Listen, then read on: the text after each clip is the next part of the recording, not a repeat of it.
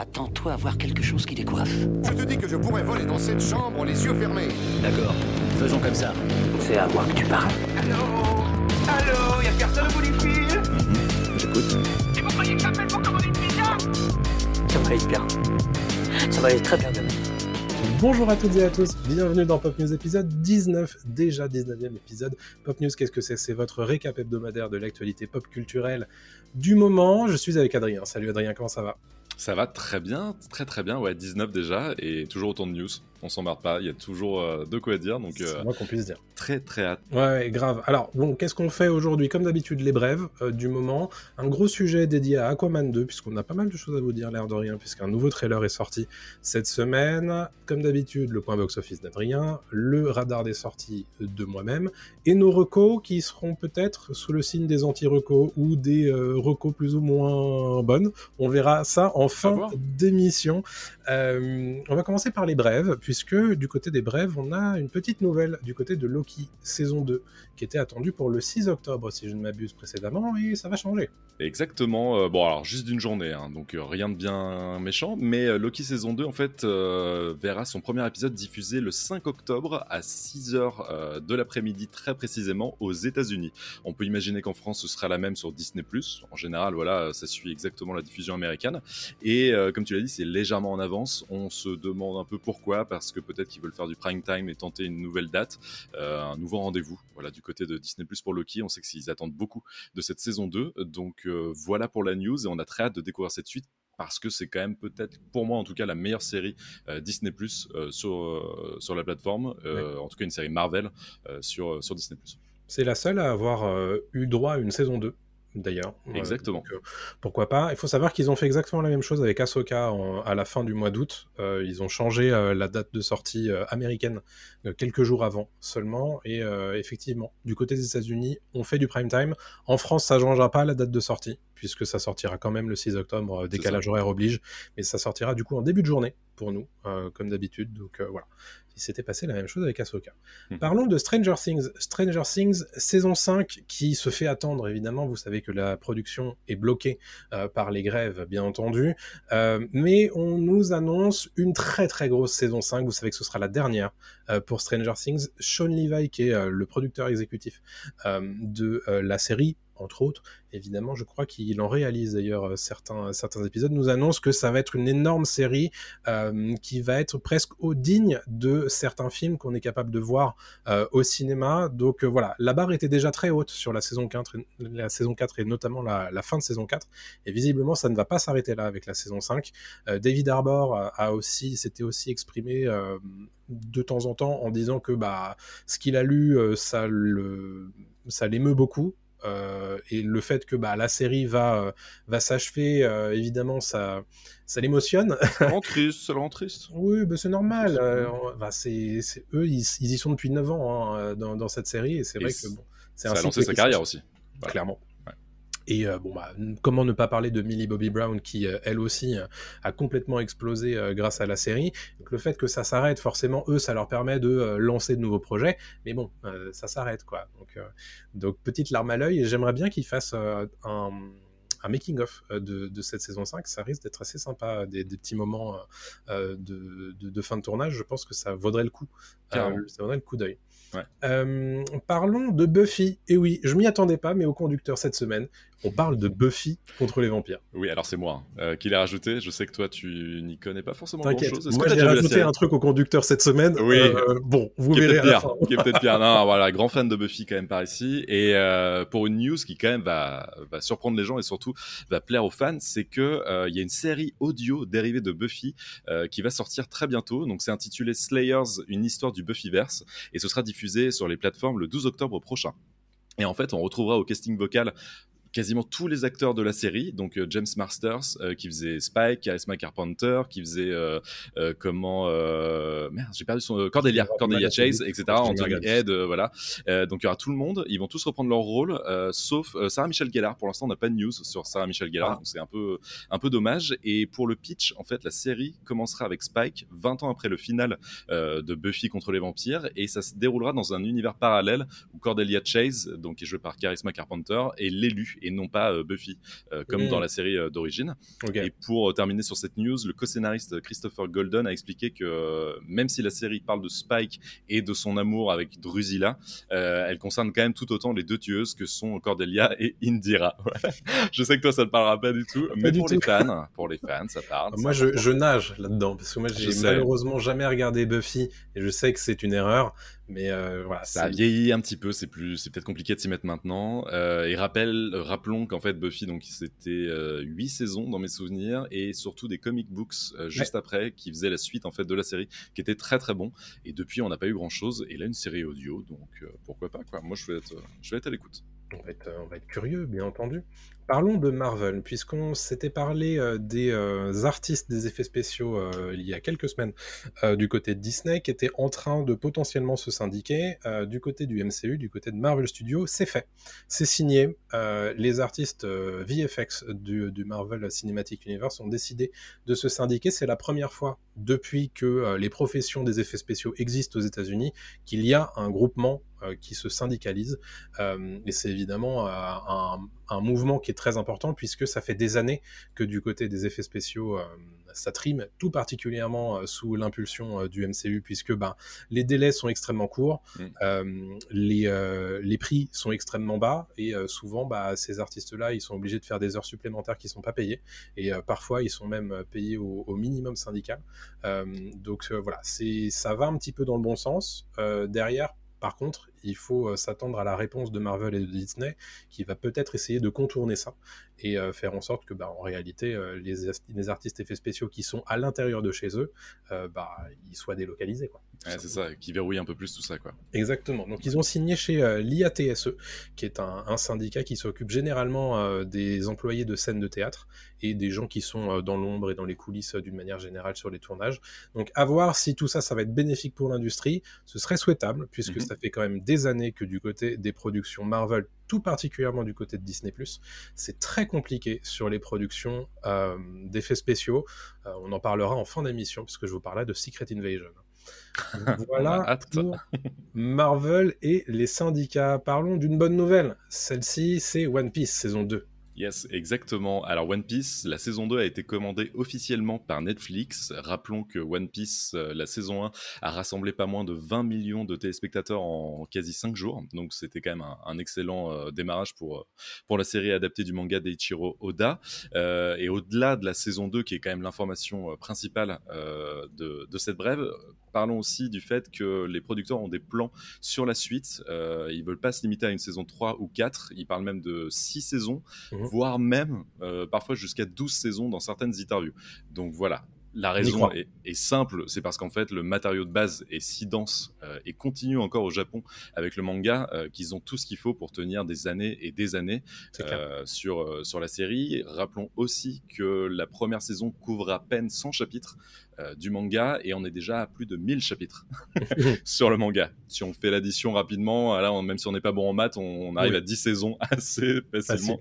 Donc, euh, donc voilà, donc très bonne nouvelle pour les fans, Ouais. Euh, très bonne nouvelle aussi pour Netflix qui a peut-être trouvé sa nouvelle série phare. Et Ouais. on sent que euh, niveau bouche-oreille, ça fonctionne bien aussi One Piece. Même ceux qui sont réfractaires aux animés ou aux mangas, ceux qui n'y connaissent rien, ont adoré. Moi, le premier, j'avais jamais lu One Piece, j'avais jamais regardé One Piece quasiment. Et euh, bah, depuis, je suis devenu euh, un One Piece. Sauce, je ne sais pas comment on dit. Ouais, en tout cas, Ça t'a donné envie, en tout cas, de, de te plonger dans les mangas, ce qui est une Ouais. bonne nouvelle. C'est un Oui. petit peu ce qui s'était passé à l'époque pour The Witcher. Quand la, la série était arrivée sur Netflix, il y avait beaucoup de gens qui s'étaient rués sur The Witcher 3, le jeu vidéo. Ouais. Et, euh, et donc, bon, bah, ce genre de cercle vertueux, évidemment, l'industrie euh, apprécie tout particulièrement. Donc, mais mon porte-monnaie pas trop. Ouais, Voilà. bah ça, c'est évident. Surtout que les 7 euros le mangas, manga. Ça coûte cher. Ça et coûte quand cher. il y en a plus d'une centaine, Hmm. Voilà. monté d'ailleurs une très bonne opération comme, euh, comme récemment de, de Netflix qui a donné euh, accès à, euh, je crois que c'était 10, 10 mangas de One Piece euh, en gratos, je sais plus si c'était 10, 12 mais bref. même, je crois que c'est 12. Voilà. Ouais, ouais, 12. Donc bah, allez voir sur leur compte Twitter, je pense que c'est toujours là. Ça permettait de couvrir justement toute la saison 1 en, en manga. Voilà. Et on remercie évidemment la maison d'édition française qui a donné son accord pour Glénat. aussi, bien entendu. Donc ça, c'est pour côté One Piece. Et d'ailleurs, on peut peut-être préciser que Adrien nous a préparé une vidéo euh, entière sur la Tout question, puisque tu as fait une compilation de toutes les infos qu'on a déjà sur la saison 2 de One Piece. C'est d'ores et déjà disponible sur notre YouTube ou sur notre Dailymotion, selon vos habitudes de consommation. C'est du journalisme total. Du journalisme total. Voilà, on mettra le lien pour ceux qui nous écoutent là en direct dans le chat. Voilà. Et pour ceux qui nous écoutent en podcast ou sur YouTube, et voilà, vous avez juste à, à taper One Piece saison 2 ou aller sur Pop News. Et normalement, vous nous trouvez. Voilà. Exactement, voilà. Non, mais voilà, c'est tout ça, C'est gratuit. C'est de la beauté d'âme. Merci. On Voilà. se donne pour vous. Il y en a un qui se donne un petit peu moins, c'est Taika Waititi. Quelle transition magnifique. Waouh. Euh, Taika Waititi, réalisateur et scénariste, de qui on attend un nouveau film Star Wars, et ça fait euh, plusieurs années qu'il est annoncé, ce film Star Wars, et on n'a pas de nouvelles. Et si, en fait, on a une nouvelle un petit peu paglope euh, récemment, c'est que Taika Waititi s'est exprimé à ce sujet en disant que, bah, en fait, euh, il n'avait pas du tout écrit de script encore Exactement. à ce sujet, ce qui est un petit peu dommage. Euh, il a donné euh, cette information au détour d'une phrase au moment où il, où, où il donnait un, un prix à Sean Levi, justement, dont on a parlé tout à l'heure, lors du Festival international du film de Toronto. Il a dit que bah, peut-être que Sean Levi, lui, réussira à terminer un script pour son film Star Wars, contrairement à moi. Donc voilà, ce qui montre bien euh, l'état d'avancement du dossier, bien entendu. Donc, euh, bah, mau- mauvaise nouvelle, mais ça ne me surprend guère, étant donné que la plupart des projets Star Wars qui sont annoncés depuis ces dernières années ne se font pas Mhm. en réalité. On en avait déjà parlé dans un Pop News récemment. Exactement. Et Taika Waititi qui a sorti un film là, très récemment sur euh, un- une équipe de football euh, avec Michael Fassbender qui fait un four au box-office américain. Et Taika Waititi qui a tendance à s'éparpiller beaucoup dans ses projets. Et donc peut-être que c'est aussi pour ça que euh, bah, Disney a, mis le haut là et n'a pas forcément suivi sur, sur Bah, Star Wars. Quoi. En, en l'occurrence, euh, c'est les clés sont dans ses mains, j'ai envie de te dire. hein. S'il Mm. termine un script et que Lucasfilm a envie de, de le faire, Oui, euh, bon, c'est quand même plus simple d'avoir un script à montrer pour faire un projet. c'est mieux. Comme un conducteur de podcast. C'est exactement la même chose. Faut qu'on avance. Allez, c'est parti. Bah, parlons toujours de Star Wars, puisque euh, le film Lando Calrissian, qui devait être un spin-off du spin-off Star solo Star Wars Story, euh, n'est plus, un une série, Mm. mais un film, a priori. C'est euh, le frère de Donald Glover, Steven, de mémoire, Mhm. qui s'est exprimé à ce sujet dans un podcast en disant que, bah, en fait, euh, a priori, la forme du projet, ce serait plutôt un film plutôt euh, qu'une série qui avait été annoncée pour Disney Plus fin 2020 déjà. Donc ça fait trois ans qu'on attend ce Ouais. Donc pour l'instant, euh, ça avance pas des masses, visiblement. Euh, toujours au sujet de Donald Glover, il sera très prochainement sur euh, Prime Video dans un rôle important, celui de Mr. Smith dans Mr. et Mrs. Smith. Exactement, mais c'est marrant parce que cette news, moi, m'était un petit peu passée euh, à côté. Je l'avais vraiment pas vue euh, voilà, sur, les radars et euh, elle a repopé cette semaine. Pour ceux qui ne le savent pas, donc il y a une série, Mr. and Mrs. Smith, donc dérivée en fait du film, comme tu l'as dit, avec Brad Pitt et Angelina Jolie, qui est prévue. Donc la série sortira en 2024 sur Prime Video et on retrouvera donc Donald Glover et Maya Erskine dans les rôles principaux, donc exactement les rôles que tenaient Pitt et, Jolie à l'époque. On n'en sait pas plus sur la, la série et sur l'histoire. Évidemment, on imagine que ce sera à peu près la même chose. En tout cas, le point de départ sera similaire avec un couple euh, d'espions qui ne le savent pas. En tout cas, au, début, ils ne savent pas qu'ils sont tous les deux espions. Euh, on a une première image euh, qui, a été, euh, qui a été diffusée. On voit Glover et, et l'actrice Erskine tous les deux dans un couloir. Et voilà, c'est à peu près tout. Donc, il faudra attendre un petit peu, quelques mois avant de découvrir la suite. C'est Donald Glover face, à, face à la caméra. Donc, moi, je suis très très chaud parce qu'en général, il choisit très bien ses projets. Et s'il choisit un projet comme Mr. and Mrs. Smith, c'est qu'il va le twister un petit peu Ouais. et qu'il va voilà, apporter sa touche aussi. Donc, je suis très très curieux de voir ce que ça va donner. Je suis assez client de Mr. et Mrs. Smith, euh, le film, donc moi j'ai Oui. bien envie de voir euh, ce qu'ils vont en faire. Euh, bon, c'est mon petit moment sucrerie du conducteur que j'ai ajouté cette semaine. Il va y avoir un film arabesque. j'ai vu ça, j'ai fait comment? Voilà, donc arabesque, la série policière des années 80-90 menée par Angela Lansbury, qui avait duré 12 ans et bon, elle est décédée. Son bel âge euh, il y a quelques temps déjà, Mm. Euh, et désormais ça a donné des idées à Universal de euh, se lancer dans un film. Bon, voilà, ça m'a fait marrer euh, de, de vous l'ajouter au conducteur, mais je vais pas m'apesantir dessus. Mais euh, voilà, euh, un, un gros bisou aux gens qui regardent TV Braze euh, tous les jours. Je pense à ma copine, notamment, euh, qui est euh, branchée Mais- là-dessus et qui regarde du coup régulièrement Arabesque. Tu vois, je savais pas comment euh, montrer le podcast, en tout cas faire écouter le podcast à ma, à ma mère. Et là, c'est bon, j'ai trouvé le moyen. Donc, je vais lui dire qu'il y a du Jessica Fletcher dans Pop Voilà. News. On l'embrasse. On l'embrasse. Allez, on va terminer notre partie brève avec Tim Burton qui est pas spécialement content de comment on a utilisé euh, son, euh, son Batman dans le Flash dernièrement. Non, il est colère Tim Burton. euh, en interview, en fait, il a indiqué que le fait que Michael Keaton et Nicolas Cage apparaissent dans The Flash, alors désolé pour le mini spoiler sur Nicolas Cage, mais vraiment, c'est juste un caméo, hein. dégueulasse d'ailleurs au passage. Euh, en fait, Tim Burton regrette euh, que les studios puissent réinventer des films et des personnages sans la participation des créateurs originaux. Donc rappelons que Tim Burton, lui, est à l'origine du Batman avec Michael Keaton et qu'il avait prévu de faire un, un Superman avec Nicolas Cage. Donc vraiment, c'est à lui plus ou moins qu'appartiennent ces deux personnages euh, chez Warner. Et euh, il continue en disant que la direction prise par les studios euh, et l'importance moindre par rapport au travail des créateurs originaux le, le laisse un petit peu sans voix. Et, et pour lui, en fait, c'est vraiment, on crache un peu dessus, quoi, et Ouais. sans, sans lui demander son autorisation. Donc, donc il est colère, Tim. Mais il a raison. Il a raison, il a raison. Euh, bon, en ce moment, il bosse euh, sur Beetlejuice 2 avec Michael Keaton, donc il, revient à ses premières amours Oui. avec un acteur aussi euh, qu'il a, a fait tourner dans Batman. Mais, mais je pense qu'il a raison. Toi, je sais pas ce que t'en penses, mais euh, Je pense qu'il faudra qu'un jour qu'on fasse une grande discussion autour de l'industrialisation de la nostalgie au cinéma. Très bonne idée. Je, je trouve honnêtement qu'il y a des limites à ça. Et, et autant Marvel aussi à ses limites, autant The Flash les a bien montrées euh, Oui. Cet été. Donc euh, voilà. Mais euh, c'est vrai que moi j'ai trouvé ça un peu dommage. Euh, le caméo pour le caméo et pour le faire euh, pour faire le, le même de DiCaprio dans Once Upon a Time euh, en mode ah je le reconnais bon c'est c'est un peu moyen je ouais, trouve. ouais. Ouais, ouais. Voilà pour les brèves de cette année. Oh, il est là, je le reconnais. voilà pour les brèves de cette semaine. On se retrouvera évidemment la semaine prochaine pour de, pro- de, de nombreuses autres brèves. Tu vas nous faire, entre-temps, ton point box-office, Adrien. Et oui, c'est parti. Mais pour changer, je vais parler de Barbie. C'est marrant. Hein Euh, Barbie qui continue, encore une fois, Il toujours. Ah, Il y en a marre, je sais, je suis désolé. Mais bon, voilà, faut quand même en parler.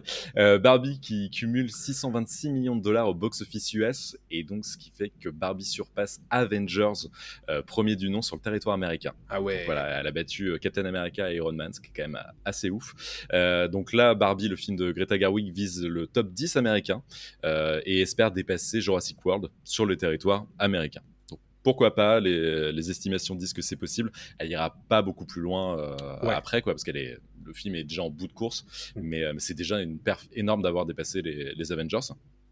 Euh, au box-office mondial, Barbie est en quar- 14e position de, de tous les temps, avec euh, un- 1,4 euh, milliard de dollars récoltés sur, euh, sur, le, sur le monde entier, avec euh, un autre record aussi, c'est qu'elle a doublé Avengers, l'ère d'Ultron, euh, Ah oui. au box-office mondial. Donc c'est le deuxième Avengers ce coup-ci, ce qui est quand même aussi euh, une, perf, euh, une perf incroyable. Par contre, euh, il y a très peu de chances que Barbie atteigne le top 10 mondial, Ouais. euh, le top 10 de- des films les plus vus de, de tous les temps. C'est quand même, en tout cas, qu'on rapporté le plus euh, Mm. au box-office, mais c'est quand même une perf, euh, une perf monstrueuse quoi pour. Ah euh, oui, c'est clair. de- Mais bon, le de top Greta 10, Gerwig. c'est vraiment très difficilement atteignable parce que c'est tellement des hauteurs incroyables. C'est ça, voilà. On rappelle que c'est Avatar 2 euh, qui est premier, je crois, de ce, de ce top. Ouais. Et donc Cameron Trust, tout ça, c'est compliqué de le, de le déloger.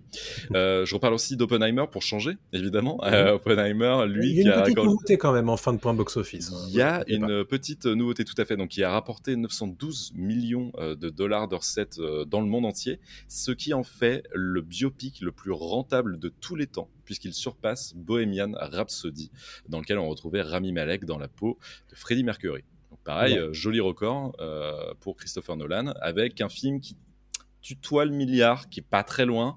Il y a la Chine euh, qui permet d'augmenter un petit peu les, Ouais. les, les, les- comment, les entrées, mais est-ce que ça va suffire là dans les semaines qui viennent pour, pour dépasser le milliard Peut-être, on verra.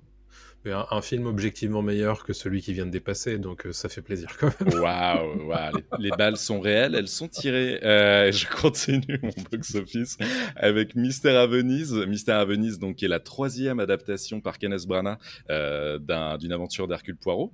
Euh, donc il vient à peine de sortir, j'ai pas les chiffres français parce que là le film Ouais. est sorti ce mercredi, mais en tout cas j'ai les chiffres euh, du premier week-end aux USA. Il a fait 14,5 millions de dollars de recettes euh, pour son premier week-end aux USA, ce qui fait qu'il se situe entre le crime de l'Orient Express et Mort sur le Nil en termes Ouais. de recettes. d'accord. Donc en fait, c'est euh, C'est ok. C'est ok. Voilà, c'est Ouais. c'est plutôt ok. À voir ce qui ce qu'il fait sur les prochaines semaines en France. Évidemment, on, on vous en reparlera et puis dans le Mhm. monde entier, bien sûr. C'est quand même assez international comme comme genre de film. Et euh, on verra bien parce que le truc de, de Kenneth Branagh, c'est que c'est fluctuant aussi au niveau qualité. Il y en a qui disent que c'est mieux que Mort sur le Nil, Mort sur le Nil. Ouais. Euh, D'autres, voilà, qui préfèrent euh, une aventure comme euh, Crime de l'Orient Express. Donc à voir, c'est subjectif mais je suis curieux de voir comment il performe. Moi, je, je suis pas spécialement fan des, des films de Branagh, en tout cas de ses adaptations de d'Hercule Poirot. Moi, j'avais vu euh, que le crime de l'Orient Express à l'époque. J'ai pas vu encore Mort sur le Nil. Mm. Et, euh, mais j'aimerais bien quand même aller voir euh, celui-ci parce que j'ai pas grand chose à me mettre sous la dent euh, côté ciné. Donc euh, pourquoi Ouais. pas Ouais, ouais. On verra Et bien. c'est la fin de mon point box-office. Bah écoute, merci beaucoup Adrien pour ce point box-office. Comme d'habitude, euh, il y aura évidemment de nouveaux ajouts euh, dans les prochaines semaines, bien entendu. Évidemment. Parlons du gros sujet de la semaine. On a décidé de le dédier à Aquaman 2, puisque euh, bon, c'est vrai que ça fait un petit peu souvent du DC. Euh, donc on va essayer de, de- voilà dans les prochaines semaines euh, d'essayer de trouver d'autres choses. Et c'est vrai qu'en ce moment euh, l'actualité est un petit peu tournée du côté de Warner et du côté de DC Studio. Aquaman 2 qui est un peu le dernier champ du signe de l'ancien euh, DC Extended Universe et euh, qui doit a priori rapporter énormément de pépettes s'ils veulent à peu près être euh, ok euh, sur Ouais, leur rentable. finance. Ouais. Euh, et on va justement en parler aujourd'hui parce que moi ma question c'est est-ce que Aquaman 2 est un fou rassuré? Parce que j'ai le sentiment que ce film est plus ou moins en train d'être abandonné par euh, Warner Bros. Moi mon premier point en fait à, à ce sujet c'est euh, bah, le fait qu'ils aient pas décalé la, la date de sortie alors qu'ils l'ont fait pour d'une partie 2. Euh, donc c'est un film qui va pas pouvoir être promu par ses acteurs. Mhm. Et on sait que ce genre de film-là, euh, bah, il faut qu'il soit poussé par ses acteurs, notamment Jason Momoa. Bien sûr. Euh, et donc c'est quelque chose qui sera potentiellement possible pour d'une partie 2, puisqu'ils l'ont décalé en mars, comme on vous l'avait dit dans, dans une précédente euh, émission, et ça sera sans doute pas le cas pour Aquaman 2. Donc grosse problématique, et potentiellement que euh, bah, Warner a décidé de s'en laver les mains, potentiellement. Qu'est-ce que t'en penses toi? Bah, mais je pense que c'est un film qui est laissé de côté exprès. Là, c'est flagrant. Déjà, les fans se plaignaient du fait qu'il n'y ait pas de bande-annonce avant le- la sortie du film. En tout cas, euh, qu'il y avait un, un laps de temps très court entre la bande-annonce et la sortie du film. Donc là, on sent qu'ils ont été pressés peut-être par le temps pour sortir cette bande-annonce. Euh, c'est un film, comme tu l'as dit, qui est euh, la fin d'une ère pour DC euh, Studio. Ouais. On le sent. Il y a Blue Beetle là qui est en train de faire son flop tranquillement de son côté. Il a rien apporté. C'est l'un des pires fours quand même de, de cette année. Lui, il sort, même si bon, il y a un affect des fans pour Momoa parce que c'est un bon, une bonne incarnation d'Aquaman au cinéma. Aquaman, faut, faut rappeler quand même qu'il avait rapporté énormément de fric. Euh, Ouais. Donc, euh, 1 milliard euh, 150 millions, un truc comme ça, euh, en 2018. c'est loin d'être négligeable. Enfin, c'est pour, le euh, seul film du DC Extended Universe qui a rapporté plus d'un milliard de dollars. Exactement, ouais. Donc euh, oui, parce que on, on- je parle pas de Joker et je parle pas de The Batman. hein. Je, je parle du DC Extended Universe. C'est le seul à avoir dépassé le milliard. Ouais. Et il a dépassé euh, Batman v Superman qui avait fait 873 millions et Wonder Woman qui avait fait 822 millions. Et depuis, on n'arrive plus à arriver à euh, ne serait-ce que 500 millions de dollars de recettes. Donc euh, c'est Aquaman, c'est en fait la seule licence qui a réussi vraiment du côté de DC. Est-ce que Aquaman 2, à ton avis, est capable d'arriver à, à ces hauteurs-là? Non, il n'y arrivera pas pour plusieurs raisons. La première, c'est que le marketing autour du film est mauvais, voire inexistant, quasi. Ouais. Euh, donc déjà, d'une, la bande-annonce a tardé à arriver. Deux, les acteurs vont pas défendre le film. Trois, il y a des polémiques aussi autour du film avec Amber Heard. faut en parler quand même, hein, vite fait. Ouais. Mais bon, voilà, par exemple, elle est absente euh, du trailer. Euh. Même si on justifie ça en mode c'est le scénario, c'était prévu qu'elle n'apparaisse pas plus que ça, il y a quand même un souci. C'est le love interest d'Aquaman. Normalement, il devrait apparaître. Pour, pour- déjà pour toutes ces raisons-là, tu sens que c'est un film euh, un peu caillou dans la chaussure pour, euh, pour DC. Euh, la grève n'aide pas. Évidemment, la grève n'aide pas. Euh, on en a parlé avec les acteurs, avec euh, le fait qu'ils puissent pas euh, promouvoir le film. Et, euh, et, les gens sont lassés depuis la sortie du premier. Il y a eu un laps de temps quand même qui s'est écoulé. Il y a eu plusieurs années. Il est sorti en 2018 dans mes souvenirs. 2018, ouais, ça fait 5 ans. 5 ans. Et c'est 5 ans de films de super-héros dans la gueule. 5 ans de lassitude aussi des gens. 5 ans de cinéma. Le Covid aussi est passé par là. Le, le prix des places a augmenté, etc. Et les gens veulent de la nouveauté. Et donc, et les gens sont au courant aussi que c'est la fin je pense beaucoup sont au courant que c'est la fin d'une époque pour DC. Et, euh, et donc les, le mode de consommation de, des super-héros en tout cas a changé. Ouais. Euh, je pense qu'on est moins, moins fan euh, de, ouais, de ce genre de, de gros blockbusters ouais. qui en plus, on va en parler après hein, du trailer, fait pas plus rêver que ça. Enfin, moi, oui, oui c'est été... clair. Bah, Parlons-en justement de ce trailer. Il a été euh, rendu disponible il y a quelques jours, euh, il y a trois jours. Il fait 12 ouais. millions de vues euh, sur la page YouTube officielle de DC. On est très très loin des records évidemment. Euh, donc on sent que l'engouement est assez modéré. Qu'est-ce qu'on a pensé de ce, de ce trailer? Moi honnêtement, je le trouve très lambda. Euh, ce, cette bande-annonce d'Aquaman 2. Euh, J'y vois énormément de choses que j'ai déjà vues en fait dans des précédents films de super-héros. Bon, déjà, j'ai pas grand, il n'y a pas grande nouveauté par rapport à Aquaman 1. Non. Bien sûr. Il euh, y a aussi euh, beaucoup de choses que j'ai vues, par exemple, dans Black Panther 1 et mmh. aussi dans Black Panther 2. J'ai l'impression que le scénario du film, c'est le Killmonger euh, de Black Panther 1 qu'on met en place en, dans une, un antagonisme en, à peu près similaire à celui de Black Panther 2, mmh. à savoir quelqu'un qui veut détruire le, euh, le, le royaume d'Atlantis. Euh, donc bon, c'est vrai que euh, ça manque peut-être un petit peu d'originalité euh, pour faire mouche. Ouais, ouais, non, mais complètement. C'est une bonne réflexion. Tu me, tu me l'as dit euh, avant qu'on enregistre. C'est justement cette pensée de, où tu penses, enfin, tu trouves que justement ça ressemble à, à Black Panther 1 et 2. J'y avais pas pensé, mais c'est vrai, il y a de ça. Il y a un peu de ça. Euh, bah, évidemment, au bout d'un moment, c'est dur de trouver des scénarios originaux. Hein. C'est vrai. Euh, il y a un peu de ça. J'attends de voir le film quand même pour juger sur pièce et me dire, voilà, est-ce que c'est justifié de, de, la même façon. Il y a, y a ce côté-là. Il y a aussi un côté, j'ai l'impression, buddy movie, un duo euh, justement de amis-ennemis. Euh, tu vois, le méchant du premier, en fait, devient pote avec le, le héros voilà, ils vont devoir faire équipe et, euh, et j'imagine qu'à la fin, il va peut-être le trahir, mais pas trop. Ça, tu l'as vu dans Loki, euh, enfin pas dans Loki, en fait, dans Thor, dans les films Thor avec Loki et Thor, justement. Mm. Euh, ce côté, en fait, on transforme Loki en mec cool. tu vois, en fait, on l'a vu partout, je suis entièrement d'accord. Il, il y, a vraiment des, des poncifs de scénar qu'on a vu. Et tout ça dans la bande-annonce. Ouais. La bande-annonce qui en dévoile beaucoup aussi, je trouve. C'est pas faux, mais comme beaucoup de bandes-annonces hein, ces dernières années, mais... c'est vrai que bah, on a l'impression d'en voir beaucoup et en fait, tu l'as dit, euh, ce film, a priori, c'est euh, abandonne quasiment complètement euh, le personnage de Mera, joué par Amber Heard. alors, James Wan s'est exprimé à ce sujet en disant que ça avait jamais été prévu que le, ce film mette en avant ce personnage-là. pour lui, le premier film, c'était c'était Arthur et Mera, donc Aquaman et Mera, et le deuxième film, c'est Arthur et Orm, son frère. Mm. Bon, euh, je, je, trouve qu'à ce sujet-là, il botte un peu en touche parce que c'est euh, toujours un peu compliqué en ce moment euh, de, de, parler d'Amber Heard puisque c'est très compliqué. Il y a beaucoup de gens qui la détestent. Du coup, bah, maintenant, on la met un petit peu sous le tapis. Voilà, ouais. ce qu'elle avait dit d'ailleurs dans son procès. Donc, c'est un peu étonnant et je sens que ce sujet-là va être très clairement mis, de, mis de côté. mais D'ailleurs, ça doit les arranger en, en promo de ne pas ouais. avoir à faire la promo avec Amber Heard, de ne pas, de pas avoir à faire de promo du tout avec elle. Quoi. D'ailleurs, on l'a cherché, il y a un seul plan dans le trailer avec elle.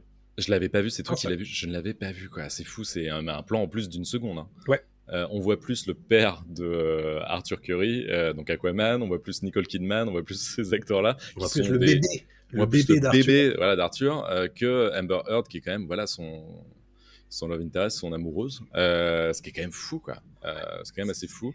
Il y a des trucs qui m'ont fait marrer dans cette bande-annonce. Revoyez-la, revoyez le début, mais moi, ça m'a tout de suite sauté aux yeux. Euh, Aquaman, qui est donc chez lui, qui s'occupe de son bébé, etc. Tout ça, ça fait un peu, d'ailleurs, les indestructibles, hein, dans l'idée. On, oui. on, a déjà vu ça aussi. Bah, à la limite, pourquoi pas. Et juste après, on voit un plan de lui qui sort, qui va chercher le linge qui est étendu sur la corde à linge, et il y a son costume d'Aquaman. Et là, tu te poses une question, tu te dis, attends, le mec va dans l'eau, c'est le roi des, des, océans, et le mec fait sécher son costume au soleil. Quel, quel intérêt? En fait, pourquoi il le lave à la machine? Je sais pas. Bah, tu vois, c'est genre de truc, tu fais, bon, soit il est bourré, ce qui est, peut être le cas avec Aquaman, parce qu'il mmh. aime bien, il est porté sur la bouteille, soit c'est un, une incohérence monstrueuse, et il faut, je sais pas. Mais voilà. Je... Très étrange Là, là, pour moi, c'est une, c'est une séquence humoristique euh, de ce film, à mon avis, euh, qu'on découvrira euh, en salle. Où il est fatigué, il a étendu le linge. Voilà. Ouais. Là, là, à mon avis, tu sais, il est en mode Thor Big Lebowski, là. Tu vois? Oui, d'accord, mais Thor, au moins, c'était drôle. Enfin, il y avait une vraie justification, tu vois. Ça, là, c'est. Ouais. Bon, c'est, je suis d'accord. Je suis d'accord. Est-ce qu'il y a d'autres plans qui t'ont marqué dans ce trailer ou pas? Non, parce que j'ai dormi au moins une minute sur les deux. Donc, ouais, non, non, clairement, euh, j'ai regardé ça de loin. Si, euh, j'ai- j'aime bien Yaya Abdul Matin, donc celui qui fait euh, Black Manta. C'est un très bon acteur. Lui, je l'aime beaucoup. Il joue dans Watchmen, il joue dans. Enfin, Watchmen, la série. Mhm. Il joue dans euh, Matrix 4. Bon, voilà. Euh, mais il joue, il joue très bien ce mec-là. Et je l'aimais bien dans le premier en Black Manta. Il était cool. Ouais. Évidemment, le, le, le- le gros Le costume, casque, de- le costume est compliqué, mais il avait, il avait une scène à la Iron Man que j'aimais bien dans le premier où il construit son, son costume. C'est un peu galère. Les effets spéciaux du premier étaient très cool et j'ai hâte de revoir ça aussi dans le 2. Mais donc, ouais, non, ce, qui m'a, ce que j'ai retenu, c'est un peu euh, Yahya Abdul Matin qui est vraiment bien en Black Manta, qui a l'air très cool aussi investi Mm. dans le truc. Euh, pour le reste, euh, pff, il y, a des, il y a des plans de jungle qui ont l'air sympas. Tu sens que c'est ce que j'avais aussi apprécié dans le premier. Il y a beaucoup de scènes de jour. Euh, Oui. Ils tentent des choses. Dans le premier, il y avait toute cette scène en Italie, je crois, euh, toute cette séquence très longue sur les toits. C'était bien filmé, c'était bien Ouais. cool, c'était bien rythmé. Là, j'ai envie de revoir ça aussi. Mm. Euh, et après, euh, j'en attends pas grand chose dessus. Donc là, je gratte un peu les fonds de tiroir. T'as raison. Euh, et le- je sais pas, la dernière chose qui. Si, bizarrement, je trouve que les scènes dans l'eau sont pas mal faites. Oui. Alors évidemment, c'est pas du niveau d'Avatar, etc. Bien sûr. Mais c'est assez fluide. Tu, tu Ouais. perds pas dans l'action. Mm. Et même dans la bande-annonce, ça a l'air plutôt joli. Et je trouve que c'est coloré, euh, mais dans le bon sens. C'est pas juste on met des couleurs flashy. C'est euh, très bien designé. Mm. Et euh, quand DC fait du bon design, en général, ça se voit. Quoi. Mais justement, moi, il y a des phases qui m'avaient beaucoup marqué dans Aquaman 1, c'est quand James Wan se permettait enfin de faire un truc un peu horrifique, euh, avec euh, ces, ces phases dans les tréfonds où il y avait des, des, des poissons, enfin des bêtes très, très sombres. Et je les, je les ai un petit peu perçus dans, dans ce trailer-là. J'espère qu'il aura l'occasion de remettre un petit peu le couvert là-dessus, parce Mhm. que j'ai trouvé que c'était une des séquences les plus réussies du premier épisode. Carrément. Non, non, c'est c'est une belle séquence. Avec, dans mes souvenirs, s'ils sont sur un bateau de pêcheurs, Ouais. et ils vont plonger. Il y a des, euh, il y a de la lumière rouge qui les suit. Enfin voilà, c'était, euh, non, c'était un plan très joli, un peu à la Godzilla de euh, C'est Gareth Evans, c'est ça, Ouais. Euh, où il plongeait aussi dans le ciel. Voilà, c'est- c'était Mm. un peu hors du temps. Et j'aime bien, c'est quand ils prennent des risques comme ça. Mais James Wan est un très bon réalisateur euh, quand on lui donne les moyens, comme tu dis, euh, voilà, de, de faire. de faire À ce sujet, d'ailleurs, James Wan qui s'est exprimé sur le potentiel d'une suite après Aquaman 2, il a dit que, euh, bah, en fait, ils avaient laissé des possibilités dans Aquaman 2 pour Mhm. que potentiellement il y ait une suite, mais euh, bon. Quand on gratte un petit peu, visiblement, lui, il a très envie d'une pause et de prendre des vacances parce que le film a été a priori compliqué. Euh, donc, euh, bon, ça sera peut-être pas avec James Wan euh, derrière la caméra et euh, potentiellement euh, James Gunn n'en voudra pas dans son nouveau euh, DC Extended Universe à Ouais. ce sujet. D'ailleurs, Ouais. James Wan a dit qu'il n'y avait pas vraiment de lien entre ni l'ancien ni le nouveau DC Extended Universe. Donc a priori, le film se tient à peu près pour lui-même entre le premier et le deuxième, ce qui est plutôt une bonne nouvelle, je Ce qui pense. serait idéal pour lui, je pense, pour le film. Ouais. Et euh, ce qui est un peu, évidemment, ce qui confirme l'aveu d'échec hein, du, du précédent euh, DC Extended Universe. Euh, donc, donc voilà. T'as ça, et pourtant, il y a quand même eu des rumeurs comme quoi euh, Michael Keaton et Ben Affleck auraient participé à des reshoots C'est de- vrai. d'Aquaman 2, mais James Wan, dans cette interview donnée à Entertainment Weekly, euh, dit tout le contraire. Euh, en tout cas, il botte en touche, et, euh, et pour lui, c'est pas le cas. Peut-être qu'en fait, ils ont participé à des reshoots, mais est-ce qu'ils les ont gardés au montage Euh, Pas forcément. Quoi. C'est la problématique. Donc, Et tant mieux, si, j'espère si- que c'est pas le s'il cas, dit hein. qu'il n'y a pas de lien, c'est probablement qu'ils apparaissent pas ou plus. Euh, Oui, voilà. Dans le film, tout simplement. Donc voilà pour Aquaman 2. Moi, bon, je lui souhaite qu'il soit très bien euh, et, que, et que ça marche bien pour lui. Euh, tout ça pour vous dire que bah, je lui souhaite évidemment d'être très bien ce film et qu'il fasse ses, ses billets. Il n'y a pas de problème. Mais d'une manière générale, les suites sont toujours un petit peu plus compliquées d'un Oui. point de vue qualité. Donc on lui souhaite de, de casser la loi des séries, hein, tout simplement. Mais, euh, mais ouais, bah, j'espère, on verra bien, mais, euh, mais ça sent la fin. Clairement, ça sent la fin euh, la fin. pour, pour DC. Bah, quand, quand tu vois que Warner fait si peu d'efforts, Ouais, bon, c'est Ouais, ouais. c'est un petit peu dommage. Quoi. Ok, et eh ben très bien, on va passer au radar des sorties. Je te propose de parler de ce qui va sortir dans le courant de la semaine, et il y a beaucoup de choses. Le premier truc sur lequel je voulais euh, attirer votre attention, c'est la sortie en salle d'un film qui s'appelle Acid, euh, donc le 20 septembre. C'est un film de Juste Philippot qui avait euh, précédemment marqué les esprits avec La Nuée. Très bon film, La Nuée. Ouais, ben, c'est un film un petit peu qui ressemble un petit peu à ça, puisque l'idée c'est que c'est un drame un peu fantastique, un peu science-fiction, où il y a une famille euh, dont fait partie Guillaume Canet, qui doit s'unir pour faire face à une catastrophe climatique à base euh, de euh, pluie d'acide sulfurique. Donc ça ressemble un petit peu à ce qu'avait proposé Juste Filippo avec la nuée. donc ça a l'air plutôt sympathique. Et, il à la série Rain aussi sur Netflix. C'est vrai. Euh, et le film avait été euh, présenté hors compétition à Cannes euh, cette année. Mhm. Voilà, ça c'est la seule sortie salle que je vous ai sélectionnée cette semaine. Sinon, il y a plein de sorties streaming et plein de sorties jeux vidéo. en streaming et aussi sur Canal+, vous aurez la série 66.5, qui est une série judiciaire sur Canal+, portée par Alice Izaz, qui joue une avocate à Bobigny qui a bah, qui va revenir un petit peu à Bobigny pour pour euh, défendre en fait euh, des, euh, des, malfrats et autres, etc. Et qui va, ce faisant, s'émanciper un petit peu de, de, tout ça et trouver un petit peu bah, sa façon de faire. Donc, série judiciaire sur Canal+, à surveiller mhm. potentiellement si, si ça marche bien et si c'est de qualité. donc ça, c'est à partir du 18 septembre, donc aujourd'hui heure euh, de diffusion de ce stream. Euh, Lucky Hank, euh, c'est une série qui est portée par Bob Odenkirk, que l'on connaît pour Saul Goodman notamment, dans Breaking Bad et donc dans Better Call Saul. C'est sorti en mars dernier aux États-Unis et enfin ça arrive en France, c'est sur OCS. on y suit Bob Odenkirk en professeur d'anglais qui est en pleine crise de la quarantaine, où il se, passe des choses et lui il en peut plus. Et donc ça, a l'air relativement drôle. Mmh. la bande-annonce c'est sympa. Ouais, ça arrive sur OCS dès le 19 septembre. Euh, il y a deux séries qui s'achèvent à partir de cette semaine en France. C'est Mayans MC, la saison 5 et la saison finale qui arrivent à partir du 20 septembre sur Canal+. Il faut savoir que c'est déjà terminé aux États-Unis depuis juillet les, pirates euh, sont déjà au courant, a priori. Mais euh, voilà, donc le spin-off de Sons of Anarchy s'achève désormais en France à partir du 20 septembre sur Canal+. C'est la même chose pour Sex Education saison 4, la quatrième et dernière saison sur Netflix, qui arrive le 21 euh, septembre. on a une série qui démarre, c'est un spin-off c'est The Continental, qui est le préquel de John Wick, qui arrive sur Prime Video à partir du 22 septembre. C'est trois épisodes d'une heure et demie qui seront tous euh, diffusés à rythme hebdomadaire. le 22 septembre le premier, et puis euh, le 29 septembre le deuxième, etc. C'est des épisodes d'une heure et demie où l'on voit comment Winston a réussi à mettre la main sur le Continental euh, de New York dans les années 70, et qui de mieux comme antagoniste que Mel Gibson pour cette série. Très hâte de découvrir ça. Côté jeux vidéo, le 19 septembre, on a Lies of P qui sort sur PlayStation, sur Xbox, sur Xbox Game Pass et sur PC. C'est un jeu d'action-aventure à la Dark Souls qui s'inspire de l'histoire de Pinocchio et la transfère du côté de la belle époque.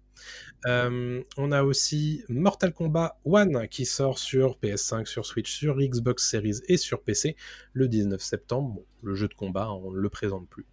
Euh, sur PC, un jeu cosy qui s'appelle Moonstone Island, euh, un jeu 2D à la Stardew Valley où il faut collectionner des créatures avec des, combats à base de cartes et des mécaniques sociales. tout ça, ça sort le 20 septembre sur PC et Payday 3 le 21 septembre sur PS5, sur Xbox Series et sur PC. C'est la suite du jeu de tir en coopération où l'on organise des braquages, tout simplement. Voilà pour le radar des sorties qui était, ma foi, euh, fort, euh, important euh, cette semaine. On va passer au reco et je vais te proposer de parler tout de suite de ta reco. Une anti-reco, une reco, on va voir ça tout de suite avec Tapi. Exactement, Tapi. Euh, alors, je savais pas si j'allais regarder Tapi cette semaine, mais euh, je me suis dit pourquoi pas. Netflix a bombardé niveau marketing et étrangement, j'étais curieux en fait d'en savoir un peu plus sur la vie de Bernard Tapie euh, parce que j'ai quand même grandi avec les Guignols. Excuse-moi, c'était quand même une figure importante des Guignols de l'info. non, non, mais Tapi, on a toujours ce mec-là, voilà, un peu qui prend de la place quoi dans les émissions de télé. En tout cas pour nous, euh, à l'âge qu'on a, on l'a connu dans les années 90, 2000. Mm. Il est mort il y a pas si longtemps en plus. Tapi, il est mort en 2019, 20 je crois, je sais plus. Voilà, peut-être même après, je sais plus. Mais en tout cas, c'est assez récent. Mais est-ce qu'on connaît vraiment euh, beaucoup de la vie de Tapi Je pense pas. Pas. Et euh, alors, c'est pas la vie la plus passionnante du monde, mais Laurent en Lafitte. 2021 pour info. Ah ouais, ouais, ça fait que deux ans. Ouais, ils ont pas traîné quand même pour faire une série sur lui. C'est vrai. Série d'ailleurs, précisons, euh, faite par euh, Tristan Seguela, qui est le fils de Jacques Seguela, le publicitaire. Jacques Seguela, si on n'a pas de Rolex avant 50 ans, on a raté sa vie. Et donc, en fait, Tristan Seguela, lui, a passé des, son enfance avec ses parents, et ses parents étaient fans, étaient fans, étaient amis avec Bernard Tapie. Donc, il l'a quand même côtoyé assez souvent. Et il s'est dit, tiens, je ferais bien une série sur Bernard Tapie, qui est quand même un personnage euh, de, de la France, qui a quand même été euh, l'un des plus gros businessmen français, qui a été ministre euh, sous Mitterrand, ensuite qui a été président de l'OM, qui a été, qui a possédé Adidas, etc. Donc c'est quand même un énorme capitaine d'industrie qui en plus s'est lancé en politique. Donc je me suis dit c'est vrai que c'est intéressant de- de voir cette série qui est incarnée par Laurent Lafitte, Laurent Lafitte donc qu'on avait vu dans Les Petits Mouchoirs, qu'on avait vu dans, Mhm. dans plein d'autres films. Et, euh, et en fait, déjà, Laurent Lafitte a un peu le physique de Tapi euh, dans la série, c'est assez bien fait. Mais comme il le dit en interview, il n'a pas voulu se grimer au point de devenir le euh, gros Oui. tapis voilà, qu'on qu'on connaît tous. Mais c'est laisser euh, comprendre aux téléspectateurs que c'est tapis sans forcément euh, jouer le sosie quoi. Et euh, Ouais. c'est ce qu'il dit d'ailleurs en interview, il dit je me suis inspiré plus de la perf de Joaquin Phoenix dans Walk the Line, euh, Mhm. qui est pas une copie conforme Non. de Johnny Cash, mais tu sais que c'est Johnny Cash. Quoi. En ayant dit tout ça, est-ce que Tapi ça vaut le coup ou pas? Eh ben, c'est pas si mal. Franchement, je m'attendais à un truc très ok, mais c'est pas si mal parce que déjà t'en apprends pas mal sur euh, la vie de Tapi dans, sa jeunesse. C'était un, débrouillard de ouf, c'est un prolo. Euh, le mec en fait vient de rien du tout. Son père était chauffagiste, sa mère était femme au foyer, et donc lui, il faisait petit boulot sur petit boulot. Et puis euh, c'est son leitmotiv à chaque fois, c'est il faut jamais arrêter de rêver, il faut toujours continuer, même si on fait des, des erreurs, même si on se plante, il faut toujours rêver, toujours rêver, jusqu'au point où en fait il monte les échelons, il grimpe, en fait il devient un peu roi de la France dans l'idée parce que Mhm. il a ce côté business, il a ce côté euh, politique, il a tout pour lui. Mais en fait, au bout d'un moment, le système qu'il dénonce tout le temps, Ouais. en fait, lui-même, au bout d'un moment, en fait, euh, se fait bouffer par ce système. Mhm. Il va appliquer des choses qu'on lui a euh, appliquées quand il était plus jeune, et il devient une part de ce système. Il devient en fait une une part de cette machinerie, et, euh, et donc il devient un gros magouilleur de l'espace euh, qui euh, qui va, par exemple, bah, évidemment, euh, et c'est la série se termine là-dessus, euh, acheter des joueurs euh, pour le match Marseille-Valenciennes, euh, qui a fait les grands, les grands titres à l'époque. Et, euh, et donc la série se déroule. Sur la fin, tu commences un petit peu à, ça commence un petit peu à enronner jusqu'à une scène assez incroyable en huis clos qui dure, je pense, 15-20 minutes. Et la série se termine quasiment là-dessus. hein. Il reste après, on va dire, 10 minutes euh, de conclusion d'épilogue, quoi. Mais la série se termine quasiment là-dessus et tu fais. Et t'es pris, en fait. T'es pris par cette scène où Mhm. ça dit toute ta vie. T'as tout dedans, en fait. T'as euh, ce côté euh, orgueilleux, magouilleur, rêveur, charmeur. T'as tout, en fait, dans, dans cette scène-là. Et donc, tu vois toutes les facettes de Tapi. Et tu vois toute sa déliquescence aussi à ce moment-là. Qui peut pas, des fois. Il, a, il, a trouvé, il trouve plus fort que lui, parfois, quoi. Et, euh, et donc, c'est très dur de le faire tomber de son, son piédestal. Mais là, il tombe, quoi. Mais je vous apprends rien. hein, Tapi, elle est en prison. hein, donc, voilà. Mais, mais voilà. Et donc, rien que pour cette scène, je conseillerais de regarder cette, euh, cette série qui, qui est en 8 épisodes, qui est sur Netflix, portée par Laurent Lafitte, avec Camille Chamou, euh, avec euh, pas trop trop d'acteurs connus, Joséphine Japy qui fait sa femme. Joséphine Japy qu'on avait vu dans le film qu'on avait vu, mince, on l'avait chroniqué dans Pop Tier avec Malik Bentala. euh, Jack, Oui, Jack, oui, Jack Mimoun, Jack Mimoun. voilà, Jack Mimoun. Donc voilà, donc franchement, si vous n'avez pas grand chose à faire, matez tapis, c'est pas une mauvaise série, mais c'est pas non plus incroyable. Quoi. Ok, bah écoute, euh, c'est noté pour, euh, pour Tapi sur Netflix qui est sorti bah, la semaine dernière en fait. hein, tu n'as pas tardé. Exactement. Et moi, j'ai tardé, par contre, pour regarder euh, Secret Invasion. En réalité, j'ai tardé à regarder le dernier épisode que j'ai regardé cet, euh, cet après-midi. Ah oui, t'as tardé. Euh, oui, parce qu'en fait, j'ai regardé les cinq premiers épisodes, j'ai fait c'est vraiment pas bon quand même. Et, euh, et j'ai débattu de l'idée de ne pas regarder la fin. Et, euh, et au final, j'ai regardé la fin parce que je voulais vous en parler ce soir. Et en fait, bah, c'est vraiment, vraiment, mais vraiment pas très bien. Et ça, ça- ça fait partie, je pense, des, des pires productions Marvel de ces dernières années. Ouais. Euh, Bah, j'ai vu que les deux premières, mais euh, Ouais, c'est- non, je me suis fait- spoilé la suite, c'est pas fou. hein. Il y, a, il y a une problématique déjà de rythme, euh, parce que le, c'était un film à la base, c'est devenu une série, très mauvaise idée, puisque bah, c'est trop long, ça raconte pas grand chose, ça donne très très peu de grain à moudre aux acteurs, et moi ce qui m'embête vraiment, c'est que ça ne rend pas justice au personnage de Nick Fury. Ni Mhm. à Samuel L. Jackson en tant qu'acteur.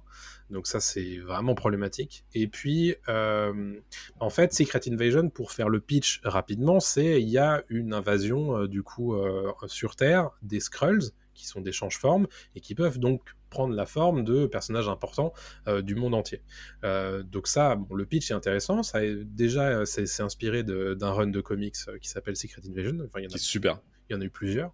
Ouais. Euh, et, euh, et donc, ça pouvait être un truc hyper intéressant d'un point de vue genre euh, espionnage et des choses comme ça, tu vois. Et en fait, ça passe très vite à la trappe puisque l'objectif, c'est de traiter un petit peu les erreurs et les errements euh, de Nick Fury, ce qui est somme toute intéressant. Le problème, c'est que Nick Fury, c'est un personnage qu'on n'a jamais développé depuis le début du MCU. Donc, c'est un peu trop et trop vite en réalité, puisque bah du coup, euh, on, on te le, on, on te gave de tout ça en très peu de temps, et en réalité, on perd de vue les enjeux. euh, et, euh, et honnêtement, pour avoir vu le, le climax euh, cet après-midi, ça, ça fait un, c'est un soufflet qui, qui s'éteint, quoi. Mais genre vraiment, quoi. Ouais. Donc, et, je, et ça a des implications pour le MCU au global pour la suite, et tu ne sais pas comment ils vont faire, puisque bah, là, un des trucs que Marvel a le, le plus de mal à gérer, c'est les personnages qui sont trop forts. Et bah Mhm. là, on en crée un nouveau. Donc Ouais. tu te dis, mais comment ils vont faire?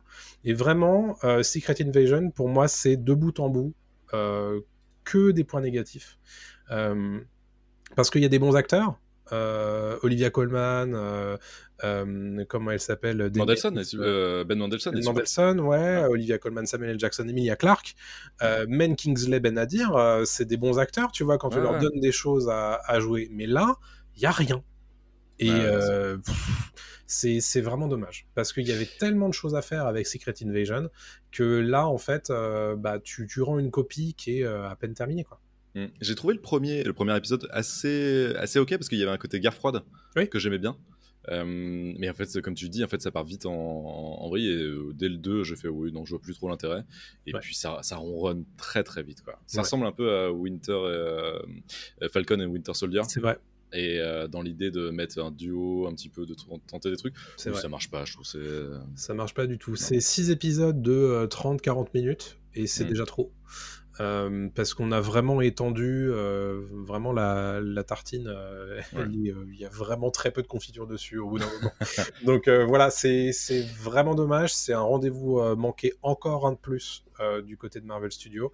Et, et d'ailleurs, c'est celui-ci qui a donné à, à Bob Iger l'envie de dire qu'il fallait peut-être se calmer un petit peu Mm. sur la quantité, puisque bah, voilà, visiblement la quantité, on n'y arrive pas. Puisque bon, bah, les effets spéciaux, pff, c'est vraiment nul. On rappelle que le générique est fait par une IA. Ouais, et c'est Ouais. en plus, à, à la rigueur, ce, ce serait inspiré. Mais là, c'est Oui. très très moche, quoi. Ah, c'est horrible. Donc, euh, non, c'est honnêtement, à tous les étages, il y a eu des, des très mauvaises décisions. Euh, Secret Invasion, tu sens que c'est un projet qui est malade euh, et, et la copie euh, rendue est, est très mauvaise. C'est fou quand tu penses qu'ils nous ont sorti du Daredevil, du euh, Jessica Jones à l'époque. C'était pas sous l'égide euh, Ouais, Marvel c'était- ouais. Mais Marvel Télé, c'était quand même vachement bien, c'était beaucoup plus inspiré. euh, Punisher, même la saison 1 était très cool. Là, maintenant, tu sens qu'ils ont, des, ils ont des comics à adapter, ils les adaptent, mais il n'y a plus de. Il n'y a plus y rien derrière, il n'y a plus de création, plus d'inspiration. Il y, a Ah, des, il y a des deadlines à, à, à tenir et euh, il y a surtout un espace médiatique à occuper pour faire plaisir à des actionnaires euh, d'une corporation euh, auquel appartient Marvel et c'est Mm. à peu près tout en fait. Et euh, donc du coup, bah, on, on balance tout ça sur Disney+, on essaie de gaver les gens, mais en réalité, plus ça va, moins on nous propose de la qualité. Mm. Ça commence très sérieusement à se voir. Euh, David dans le chat qui nous dit à part Loki et WandaVision, euh, les séries Marvel sont vraiment pas terribles. Je suis assez d'accord avec ça. Ouais. Et encore, WandaVision, ça bat un peu de l'aile hein, sur la fin de saison. Je Sur la fin, mais c'est vrai que ça tient quand même sur la moitié Moi, de la moi, saison, ce qui est déjà cool. Moi, j'avais beaucoup aimé le début de saison euh, Moi aussi. de WandaVision jusqu'au milieu. Ouais. Et, euh, et c'est vrai que Loki, ben, j'en attends beaucoup de la saison 2. J'espère qu'ils vont pas se rater. quoi. Pareil, pareil, pareil, j'ai très très hâte. Voilà donc pour le point reco euh, cette semaine et c'est déjà la fin de cet épisode de Pop News, l'épisode 19. On va rappeler évidemment à tous les gens qui nous écoutent où est-ce que nous sommes. Nous sommes sur Twitch tous les lundis à 20h30. Nous sommes sur Facebook, nous sommes sur Twitter, nous sommes sur Dailymotion, nous sommes sur YouTube, nous sommes sur TikTok. Euh, Instagram. Et Instagram. Oh là là, je, je vais oublier Instagram. Et nous sommes évidemment sur toutes les plateformes de podcast où vous pouvez écouter vos podcasts habituellement. N'oubliez pas d'ailleurs de mettre des étoiles, de lâcher votre petit follow sur les réseaux sociaux que vous utilisez régulièrement pour pouvoir nous y retrouver, et puis de parler du podcast à, à vos proches et à vos amis, puisque bah, vous savez que c'est comme ça.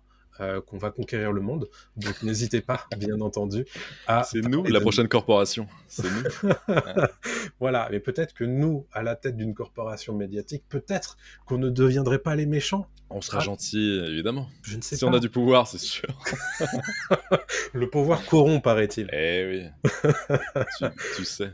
Voilà, bon, on se donne rendez-vous la semaine prochaine, lundi à 20h30 pour un nouveau live en direct sur Twitch, et puis bah, mercredi prochain pour euh, la rediffusion. Tout ça, c'est sur les plateformes de podcast et sur YouTube et Dailymotion. Merci à tous pour votre écoute, et puis à très bientôt tout le monde. Salut à tous. Salut à tous.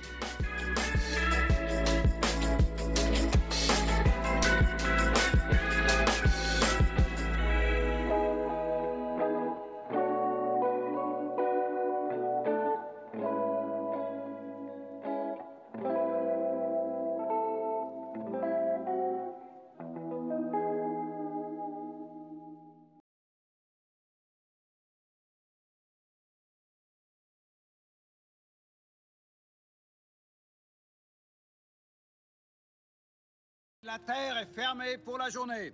Ramassez vos affaires et rentrez tout de suite à la maison.